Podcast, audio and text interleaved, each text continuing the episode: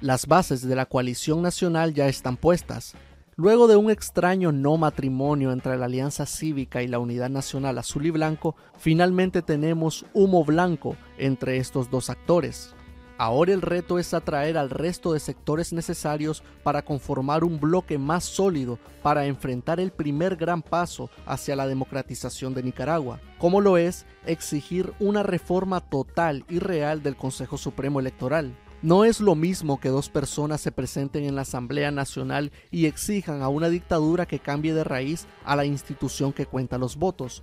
Por eso, la coalición nacional debe atraer a los partidos políticos que tienen representación en la Asamblea y crear una propuesta de reformas para que se puedan dar en el país elecciones verdaderas. Antes, durante y después de esto, la comunidad internacional debe seguir presionando para que Ortega realice estas reformas. Ahora, luego de esos extraños divorcios entre la Alianza y la Unidad Nacional para que finalmente se dieran el sí, toca dialogar hablar con los partidos políticos y movimientos que quieran ser parte de esta coalición nacional. Ya asaltó la palabra Ciudadanos por la Libertad y dijo que no tienen ni idea de lo que va la coalición nacional, y eso que son aliados. También ya habló el movimiento campesino, o al menos una facción de este movimiento, la que lidera Medardo Mairena, que exige una verdadera unidad opositora. La pelota está en el tejado del resto de agrupaciones políticas. Antes, dice la coalición nacional, deben demostrar que no tienen ningún vínculo con la dictadura de Daniel Ortega y Rosario Murillo. En cambio, la coalición, si bien debe ser inclusiva y abierta, también debe tener un filtro y ver uno a uno los que dicen que quieren formar parte. Total, no creo que ninguno de nosotros vaya a pensar que Ortega se va a quedar de brazos cruzados ante lo que podría ser la formación de una nueva unidad nacional opositora, como la que lo derrotó en 1990. La República, políticamente incorrecto. Y empezamos. Bienvenidos una vez más a su podcast favorito. Esto es, otra vez, La República. Y estamos una vez más, esta vez desde el espacio. Me encuentro en la Estación Internacional Espacial. Eh, he estado aquí um, desde hace rato volando eh, para ver desde otra perspectiva lo que está pasando. Por aquí me acompañan, como siempre, como va de costumbre, empezando el 2020, siempre Tuani. Bueno, por aquí eh, siempre la gente cobra en misiones eh, y también nos acompaña el periodista intrépido Abisael. Intrépido. Bárbaro, pues. Bueno, ¿qué tenemos para hoy, Poli? Bueno, el día de hoy, fíjate, como les decía, yo he estado volando, yendo por ahí a ver lo que está pasando eh, desde otro ángulo, ¿verdad? Y quiero que sepan, muchachos, que el día de hoy fue confirmado con una fotografía de un astronauta eh, que el 70% de Australia está cubierto de humo. Incluso hay uh, gran parte de esta de este humo, ¿verdad? Por, esto, por estos fuegos en Australia que están, que han, ya pasaron como que parte de la mitad del mundo. Entonces es bastante interesante, ¿verdad? Porque ha sido un asunto bien serio este, esta quemadera eh, de Australia y bien interesante también, no solo por el asunto de el peligro, ¿verdad?, la especie humana y los animalitos y las plantas que, que han sido afectados, sino que también me recuerda mucho lo que está, lo que está pasando acá en Nicaragua. Em, si, no, si no sabían y no se han fijado, los en Chinandega ahorita están siendo afectados muy valorosamente por un asunto de la falta de ah, las cortinas de viento. Eh, para todos mis amiguitos eh, que siempre escuchan los republicanos, los andizapos, eh, compañeritos, el proceso de reforestación es bastante importante y no solo tiene que ver con el hecho de cultivar eh, plantas otra vez, sino que tiene que ver con el asunto del cuido, ¿verdad? Porque la iglesia chinandega ahorita, según ah, fuentes oficiales ah, del gobierno, se vio afectada ah, por, esta, por estos vientos que están súper valores. Y cabe recalcar que incluso acá en Managua yo me he percatado que incluso hay casas, ¿verdad? Que Ah, por asuntos de ventisca se han visto también afectadas. Entonces es bastante alarmante, ¿verdad? Cómo eh, la naturaleza, ¿verdad? Reacciona a, toda esta falta de tensión, por así decirlo, humana en todos lados. Es sembrar sus arbolitos, Pues, sí, este, fíjate que, bueno, como estabas diciendo, lo, lo de Australia fue algo, creo que ya lo habíamos dicho, fue, fue algo espeluznante, completamente muy triste. Y ahora el, el post-incendio, se podría decir, que gracias a Dios comenzó a llover, estuvo lloviendo bastante, entonces se logró apagar el fuego, pero la- las consecuencias, las repercusiones de eso son, son gigantescas, pues. Estamos hablando que tengo entendido que 800 millones de, de animales, incluyendo todo, todo animal, ¿verdad? Desde insectos y Sí, y mamíferos. correcto, fueron prácticamente el término que, que buscaron ahí en, en- en el artículo pues, que estaba leyendo es funcionalmente extintos. Sí. Me imagino que se refieren a que tal vez no hay una cantidad suficiente de, de, de hembras y machos para poder seguir la, la reproducción. No sé, tal vez por ahí anda la cosa. Pero también creo que si hacemos la relación con, con lo que estaba haciendo de León, ¿verdad? Eh, guardando las diferencias, pero en el caso de León, eh, el problema también de- del, del pale, ¿no? Y, y creo que la ambición, eh, la avaricia por, por eh, sabes, destruir los bosques que, que habían en la carretera y en ciertos lugares dentro de León que han provocado pues que se hayan que se levanten esos polvazales que hemos visto en las redes sociales son increíbles, ¿no? Y lo que trae eso, las enfermedades, la cantidad de virus, eh, Exacto. epidemias, todo eso, ¿no? Sí, solo, solo el hecho de poder respirar y ver claramente. O sea, estuve leyendo que el, ah, el aire se ve amarillo, ¿verdad? Está creando dificultades respiratorias ya. Entonces, eh, eh, iniciamos este programa, ¿verdad? Haciendo un poquito de alarma y, ¿verdad? Y concientización a todas las personas que nos escuchan, ¿verdad? Pareciera algo que solo eh, nos miramos en el preescolar, la importancia de cuidar el planeta y las plantas, pero yo lo siento el calentamiento global y todos estos incendios y vientos y más la, el cambio de clima rarísimo, ¿verdad? Ayer estaba haciendo un calor horroroso y de repente empezó a caer un chubasco de agua, entonces todo esto está definitivamente conectado porque estamos en el mismo puntito sur, ¿verdad? Así que ahí acabó el, el comercial y la conciencia. ¿Qué más tenemos por ahí? Bueno, un comentario respecto a este problema de, de León. Eh, esto es algo que ya tiene bastante años de, de- de existir este problema. Lo que pasa es que en este inicio 2020 esa, esas grandes eh, columnas de, de- de polvo se, o sea, se han intensificado tanto que ya, ya, ya no basta solo con dar eh, em, la vuelta, ¿no? Mirar para otro lado, porque esto también es producto de, de que en la zona de Occidente sabemos de que se ocupan muchos grandes terrenos, eh, grandes hectáreas de, de- de tierra para cultivar caña de azúcar, para cultivar otro tipo de, plantas que, sí, exactamente, maní y, y entre otras, pues también que, que requieren bastante fuego al finalizar. Por ejemplo, los grandes cañaverales, luego de que se corta la caña, les prenden fuego y la, la tierra queda completamente pulverizada y luego soplan los vientos de enero y se dan estas grandes tormentas de arena. Si ustedes están en León para cuando empiezan a lluvia, se van a dar cuenta de la cantidad de polvo que ha acumulado en el techo de las casas porque lo que llueve es prácticamente lodo con las primeras lluvias. Luego de todo, de todos estos meses, por lo menos cuatro o cinco meses de, de- de polvo, llueve lodo en León. Entonces, creo que la- la- la- las autoridades no le han puesto mucha atención a esto porque como les digo se daba todos los años pero como que se hacían de la vista gorda del régimen no podemos esperar absolutamente nada de que vayan a, a empezar a reforestar porque sencillamente si están reduciendo presupuesto en, te- Sí. en- en- en cosas tan importantes como la educación y la salud que van a invertir un carajo en sembrar árboles, en buscar cómo reforestar, en buscar cómo eh, al menos tratar de, de- de empezar a, a buscar la solución a este problema.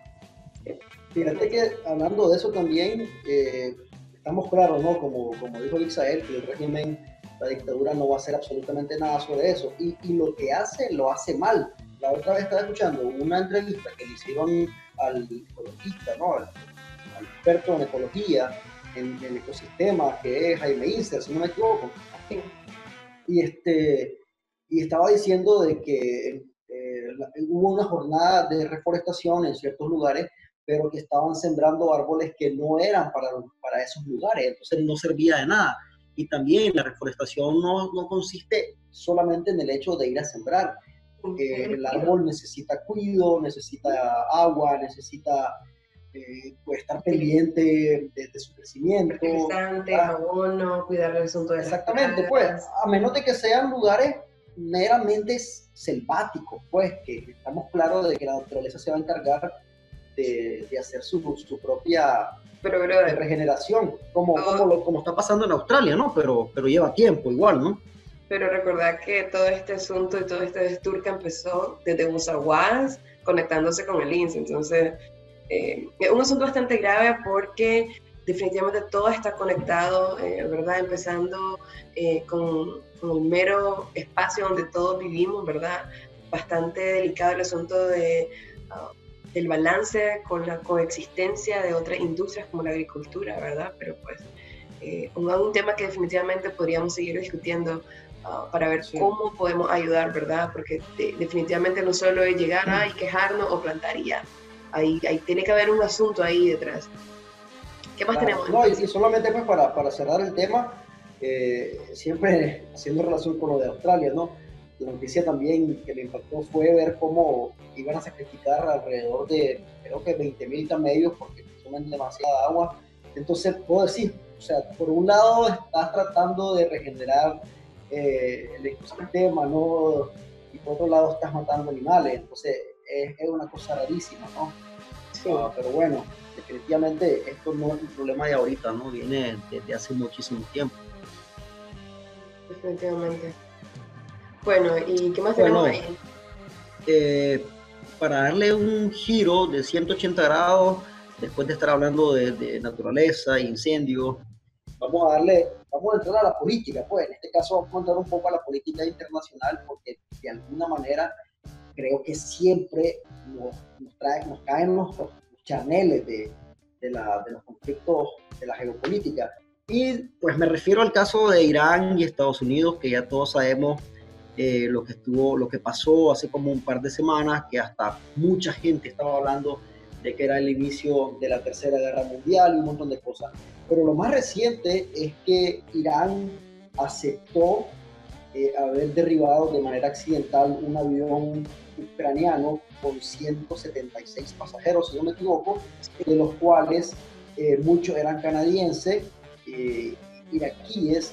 Entonces, la noticia para mí fue cómo el gobierno iraní acepta error, pero yo no miré tanto, tanta indignación, no miré tanto como eh, rechazo a ese hecho, como al hecho de que Trump mandó a matar a un terrorista. O sea, yo no sé si ustedes lograron ver eso e, hicieron un balance sobre, sobre, lo que pasó.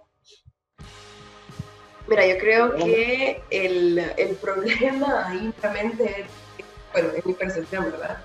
Eh, el presidente de Estados Unidos es un presidente que está teniendo mucho respaldo, teniendo mucho financiamiento, posiblemente para una segunda reelección entonces, todo lo que él haga ahorita está sobre la lupa y más que o sea, intensificado porque hay una oposición bastante fuerte también, pero pues el asunto de la cultura gringa es otro rollo. Versus estar claro de que, o sea, antes de que esta gente y este gobierno iraní eh, admitiera eh, su responsabilidad en haber derribado ese avión, ya Canadá se había pronunciado, no sé quién más se había pronunciado, todo el mundo ya había unido los puntitos y eso estaba como que más que clarísimo, pues, ¿verdad? Entonces, pues, eso es como cuando tu ex te la vuelve a pegar y como que, please, ya, bye. O sea, sabemos que son un hijo de puta, pues. Pero sí, definitivamente, la comparación, ¿verdad? De cómo uh, se percibe, se valora una vida de alguien que aparece muy querido en su país versus 160 y tantos personas civiles que no tienen nada que ver, ¿verdad? Porque eh, creo que más bien el rechazo meramente de la comunidad eh, estudiantil iraní hacia el discurso político antigolpista y anti no sé qué, antiimperialista y antigringo, ¿verdad? Eso lo vemos casi que en todos los otros ámbitos que siempre hay dictaduras. Y fíjate cómo, como, como estábamos haciendo, ¿no? Pues, cómo nos afecta eso a nosotros, un país tan pequeño como Nicaragua, que, no tenemos el, el, músculo militar para poder ni hacerle cosquilla a ninguno de esos dos eh, monstruos militares. Pero bueno, eh, yo, no, yo he visto a este gobierno con una carta de condolencia o con un comunicado de condolencia hacia los, hacia los familiares de ese, de ese avión.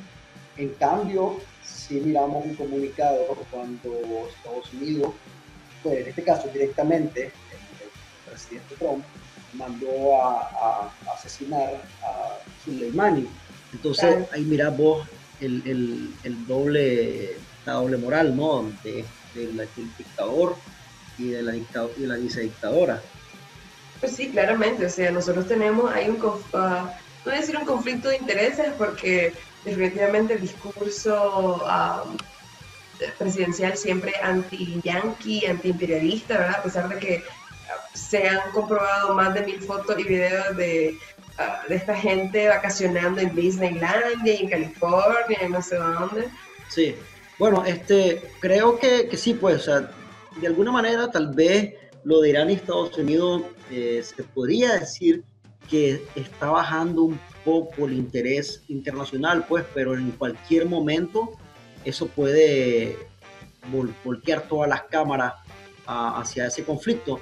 Eh, y, y, cómo, y cómo también ves cómo el Congreso y el Senado está presionando, por un lado, a Trump para que para quitarle funciones, ¿verdad?, militares y que no tome decisiones tan directas como la como la que tomó, pero también por otro lado lo están presionando para que tome decisiones respecto a la situación de Nicaragua. Eh, lo están presionando, a, le mandaron una carta a unos senadores, a, a, Pompeo, diciéndole pues que acelere las acciones en Nicaragua, que, que tome que, sobre la situación de Nicaragua.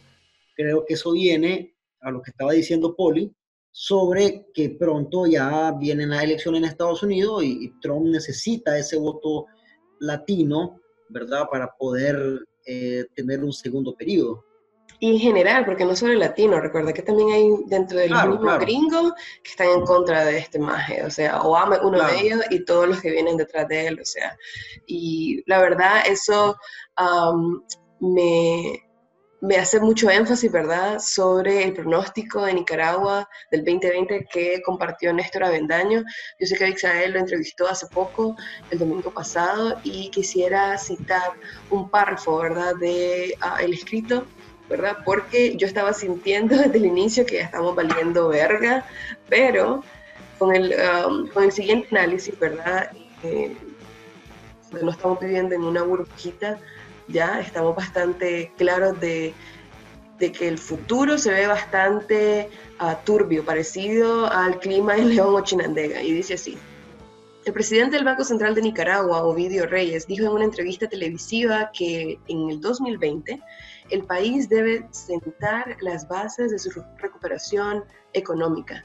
Claro, sin nada en el contexto internacional o en el mismo contexto nacional lo perturba sea, si todo continúa como está.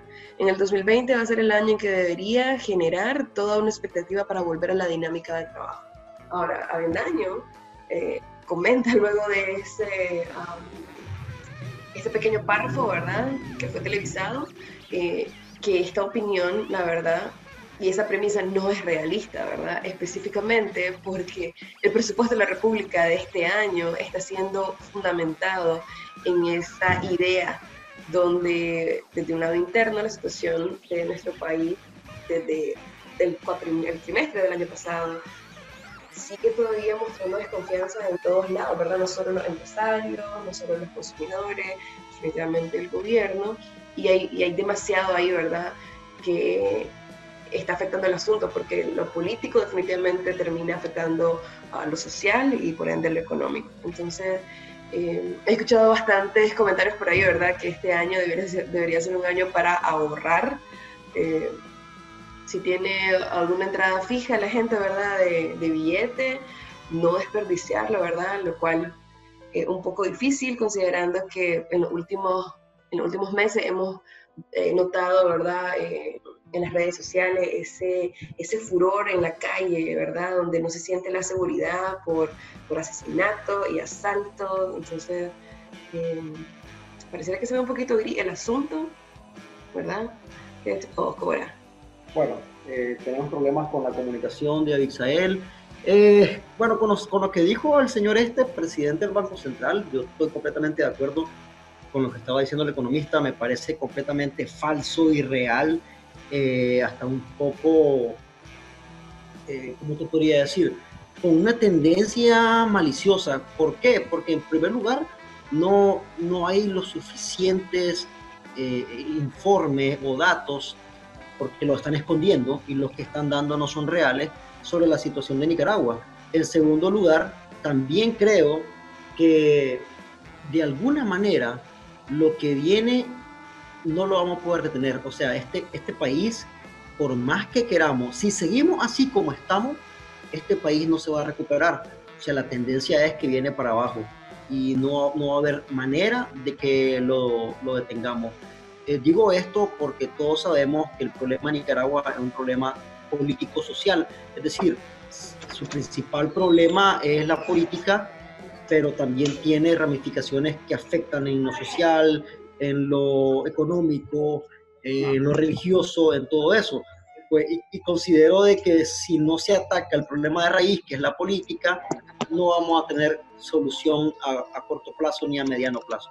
Entonces creo que por donde lo busquemos, eh, brother, estamos mal y vamos mal. Así que la, la, proyección 2020, como dijo la poli, creo que es ahorrar completamente. Sí, sí, o sea, y, y dejar de gastar en, en babosada. Es decir, imagínate que este año no va, el que está pensando en comprarse un vehículo, por ejemplo, o comprarse una casa, debería de considerarlo muy bien. Eh, eso afecta a la industria ¿no? de, de, de, los vehículos, se bajaría la venta de vehículos, hay inversiones en, en, en, construcción, todo eso. Y eso trae repercusiones de desempleo, o sea, todo es una cadena, pues. Pero estamos claros de que el problema es un problema político. Sí, Bueno, este, pues sí, Poli, como estamos diciendo, ¿no? El, el, el 2020 sí se mira, se mira oscuro, se mira un poco gris. Sí, pues yo, yo diría más que gris. Yo diría que, que, se mira casi, casi negro, casi tirando a negro.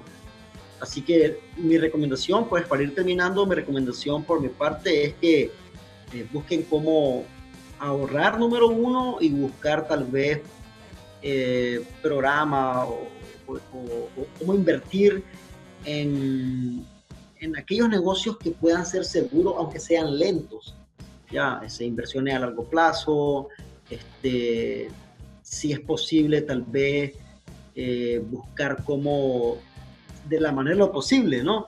Invertir en, bienes raíces, aquellos que tienen, porque ahorita también ese, ese otro caso, ¿no? Se está bajando el precio de, las de las propiedades, entonces muchas personas aprovechan estar comprando propiedades para después tenerlas como capital.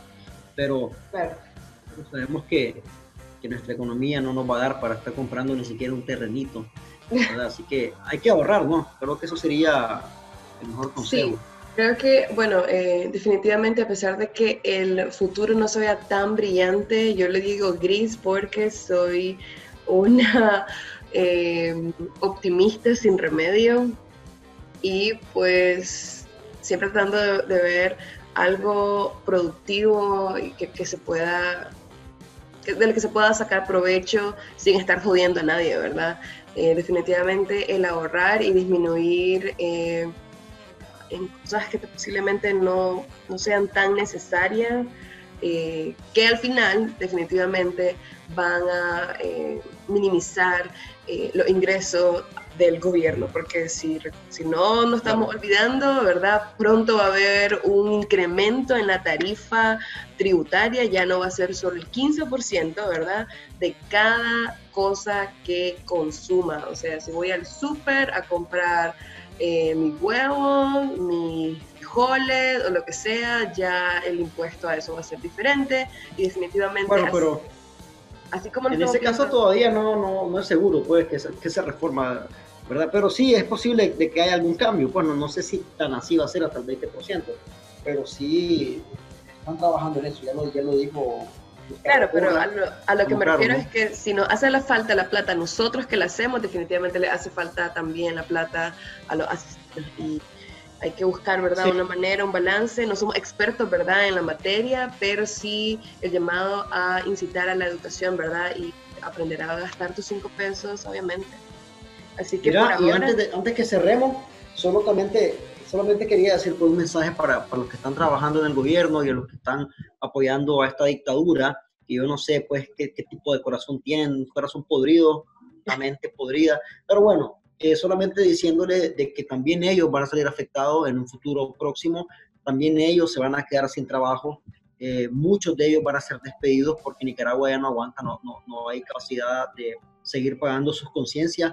Y lo otro es que, que piensen en su futuro, porque sabemos de que en un futuro, cuando esta dictadura caiga, que va a caer, es un hecho, eh, ellos van a quedar marcados, van a, van a quedar marcados por aquellas personas que lo reconocen, que saben quiénes son, que saben de que estuvieron mamando la teta a, a, causa y de la sangre derramada, ¿verdad? O sea, ellos prefirieron seguir ahí eh, en vez de, de, de, estar a la patria, al lado de la patria.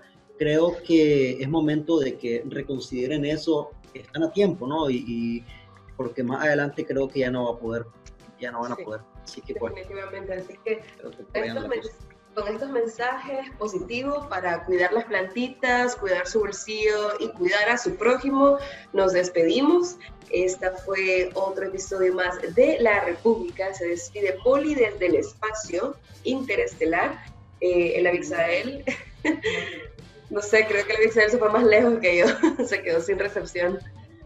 Y es que Vixael creo que anda haciendo una entrevista allá por rancho, quién sabe dónde, entonces como que no hay mucha señal por ahí. Sí, bueno, hay que ahí este, aumentarle el presupuesto para un plan ahí más tuani.